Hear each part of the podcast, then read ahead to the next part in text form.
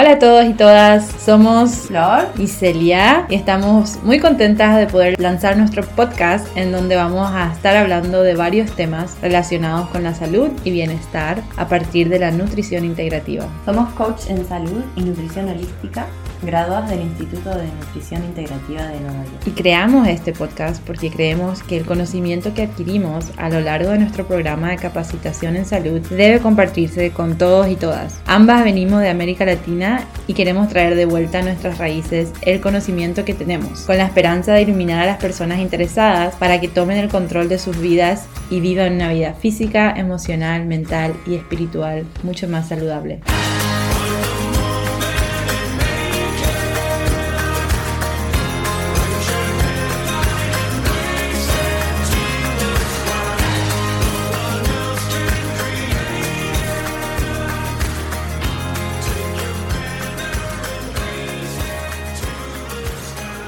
Hola, bienvenidos. ¿Cómo están? Aquí estamos en, una nueva, en un nuevo episodio de este podcast. Espero que no les moleste mi difonía, estoy un poco afónica hoy, pero bueno, con muchas ganas de contarles muchas cosas. Así que empezamos.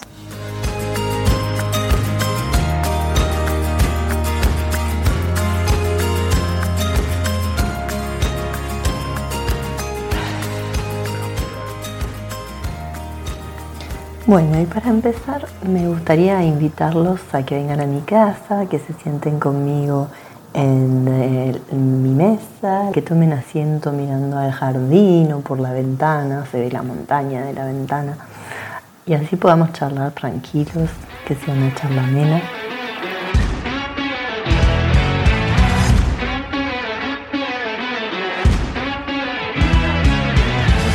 Hoy em, me gustaría hablarles de un tema. Eh, ustedes saben que nosotras siempre les proponemos eh, pequeños pasos, pero para hacer grandes cambios.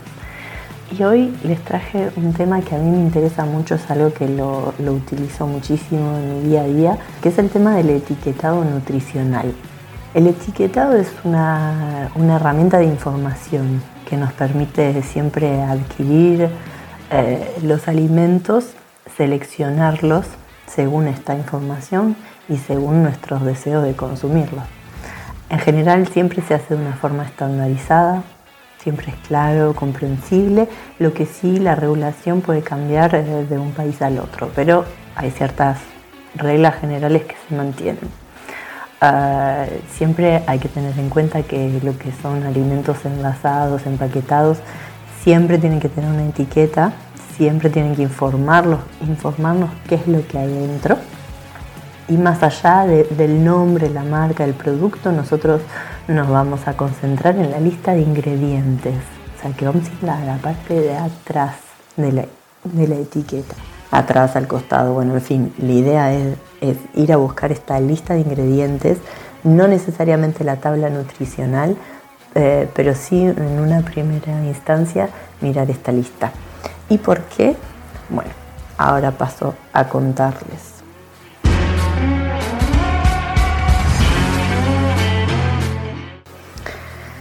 Lo que hay que tener en, cuenta es que este listado de, ingredientes siempre va, a estar ordenado de mayor a menor. O sea, el primer ingrediente que se anuncia en esa lista va a ser el ingrediente que abunda en ese producto. El segundo va a tener una menor presencia o menor cantidad que el primero, pero mayor que el tercero. Y así sucesivamente. Por lo tanto, si estás, por ejemplo, interesado, interesada en, en comprar un cereal para el desayuno, el primer ingrediente tiene que ser ese cereal. Si el primer ingrediente es el azúcar, bueno, en particular yo te diría corre, corre lejos de ese producto. Em, el azúcar no tiene ni que aparecer en esa lista y mucho menos como primer ingrediente. Siempre tiene que ser la materia prima que se vende. Ahora, para asegurarme que estoy comprando un producto de calidad y que realmente quiero consumir, cuando estudio la lista de la etiqueta, ¿no? la lista de ingredientes, siempre me, hago algunas preguntas. En particular son seis Pero bueno, me importa más bien que, tomen la, esencia de esto y no, no particularmente las seis preguntas.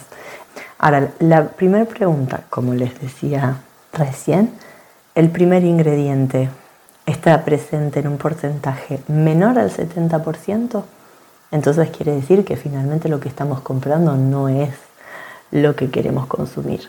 Tiene que estar como mínimo presente al 70%. Para mí un ejemplo muy claro es el chocolate. Cuando vamos a comprar una tableta de chocolate, si el chocolate no está presente al 70%, quiere decir que es un chocolate alternado con eh, azúcar, con grasas, con leche. Y yo lo que quiero consumir es un chocolate. Y para consumir un chocolate real tiene que ser por lo menos 70%. Cualquier otro tipo de producto, lo ideal para hablar de un producto de calidad es que ese primer ingrediente esté presente en un 85% por lo menos. Y eso ya nos asegura la calidad de ese producto. Ahora hay veces que no, no figura exactamente en qué porcentaje está presente el ingrediente, entonces podemos darnos una idea según la, lista entera. Por ejemplo, una lista, esta sería la segunda pregunta. ¿Supera los 5 o 7 ingredientes? Si es una lista larga, eso significa que el alimento está súper procesado, que probablemente sea de mala calidad. Tendríamos que tener un consumo más restringido, más consciente, ya que va a ser nocivo para la salud a largo plazo, ¿no? Y una vez que definimos que ese primer ingrediente está presente en una mayor cantidad, mayor de 70%, mayor de 85% sería lo ideal, y que esta lista de ingredientes no tiene más de 5 a 7 eh, ítems, ingredientes de materia prima, nos tenemos que preguntar, volvemos a los tres primeros ingredientes, uno de esos es el azúcar, uno de esos es la sal. En cuanto al azúcar, la recomendación de la Organización Mundial de la Salud es un consumo de 25 gramos al día para los adultos y 10 a 15 gramos al día para los niños. O sea que hoy podemos decir que estamos muy lejos de eso, sobre todo teniendo en cuenta que el azúcar está presente en un montón de productos, productos que ni nos esperamos, por ejemplo el jamón. Y también hay que tener en cuenta que existen 55 formas diferentes de enmascarar el azúcar. O sea, hay distintas nominaciones. Quizás no nos va a decir azúcar, pero quizás nos va a decir glucosa efectivamente hay algún tipo de azúcar, el azúcar en alguno de sus derivados eh, presentes en este producto. Si nuestra lista de ingredientes tiene ese azúcar en los tres primeros ingredientes, bueno, ya sabemos que este producto va a estar bastante alterado por el azúcar. Otra cuestión que hay que tener en cuenta es eh, el tipo de grasa que se utiliza para este producto. Tiene grasas de mala calidad, son aceites refinados, eh, aceites hidrogenados o grasa hidrogenada, si existen estabilizantes vegetales o las grasas trans, las famosas grasas trans.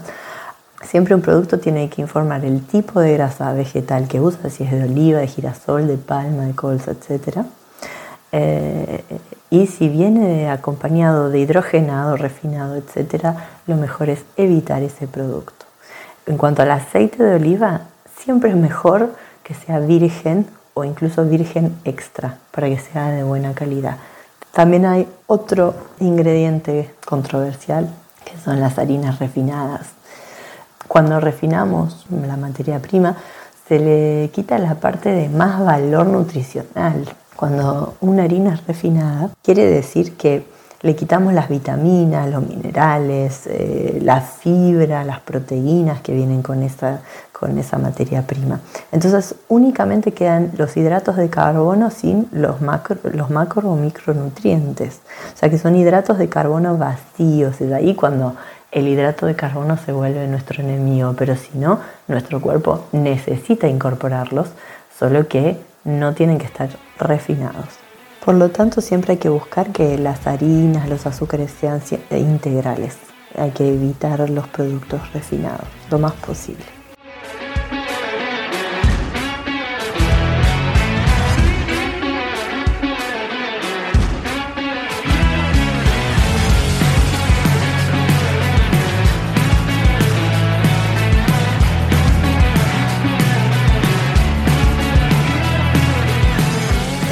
Como última pregunta, bueno, no, las listé en particular, 1, 2, 3, 4, pero lo último a tener en cuenta también es em, preguntarse si el producto contiene más de 3 o 4 aditivos.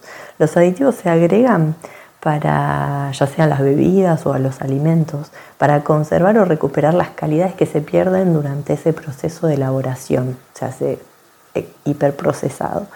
No tiene ningún valor nutritivo, en, verdad.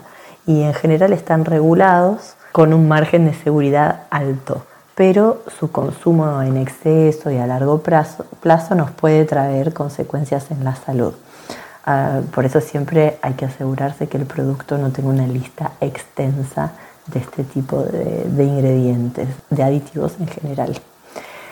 Si tus ingredientes son de calidad, sea, una vez que pasamos por toda esta lista y, tenemos en cuenta que el producto que consumimos es de calidad, la alimentación y por lo tanto la salud también lo será.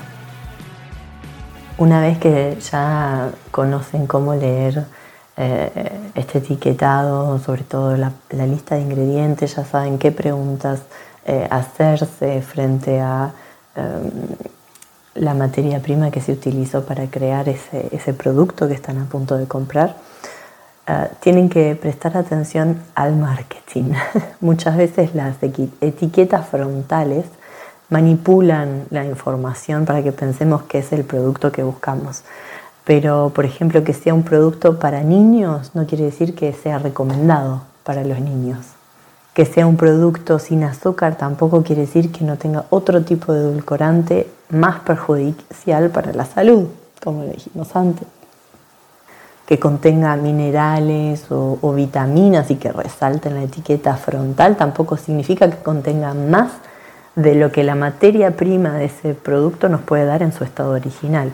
En esto pienso, por ejemplo, un jugo de naranja. Esto es, la parte importante del etiquetado, de no dejarse llevar, de no dejarse perder un poco por, la información confusa. obviamente que con todo esto espero que les empiecen a entrar muchas preguntas y se empiecen a cuestionar un poco más de los modos de consumo que tienen y, que nos, nos traigan esas preguntas, nosotras les podemos eh, responder. Pero los invito a que empiecen la próxima vez que vayan a comprar, vayan a hacer sus compras, tengan en cuenta esta información sobre la lista de ingredientes, que se fijen los productos que compran en general en, su casa, los que están eh, acostumbrados, que se fijen la lista de ingredientes. Ahora mismo pueden ir a agarrar algún producto de la despensa y mirar la lista de ingredientes y repasar un poco todas estas preguntas cuántos ingredientes hay en la lista, en qué, en qué cantidad están presentes, hay azúcar en los primeros tres o sal también. Em, el primer ingrediente es eso que nosotros queremos consumir o es otra cosa. A veces también nos pasa, queremos consumir, no sé, un jugo de naranja o un jugo de cualquier cosa y el primer ingrediente es el agua. Bueno, finalmente estamos consumiendo agua, o sea, estamos pagando algo que no es lo que nosotros queríamos consumir. Em, eso van a ver que lo van a empezar a ver eh, poco a poco y se va a volver un poco un reflejo. Y al momento de decidir, por lo menos van a tener esa información. Y luego son ustedes los que deciden si quieren o no consumir ese este producto con los ingredientes que eso incluye.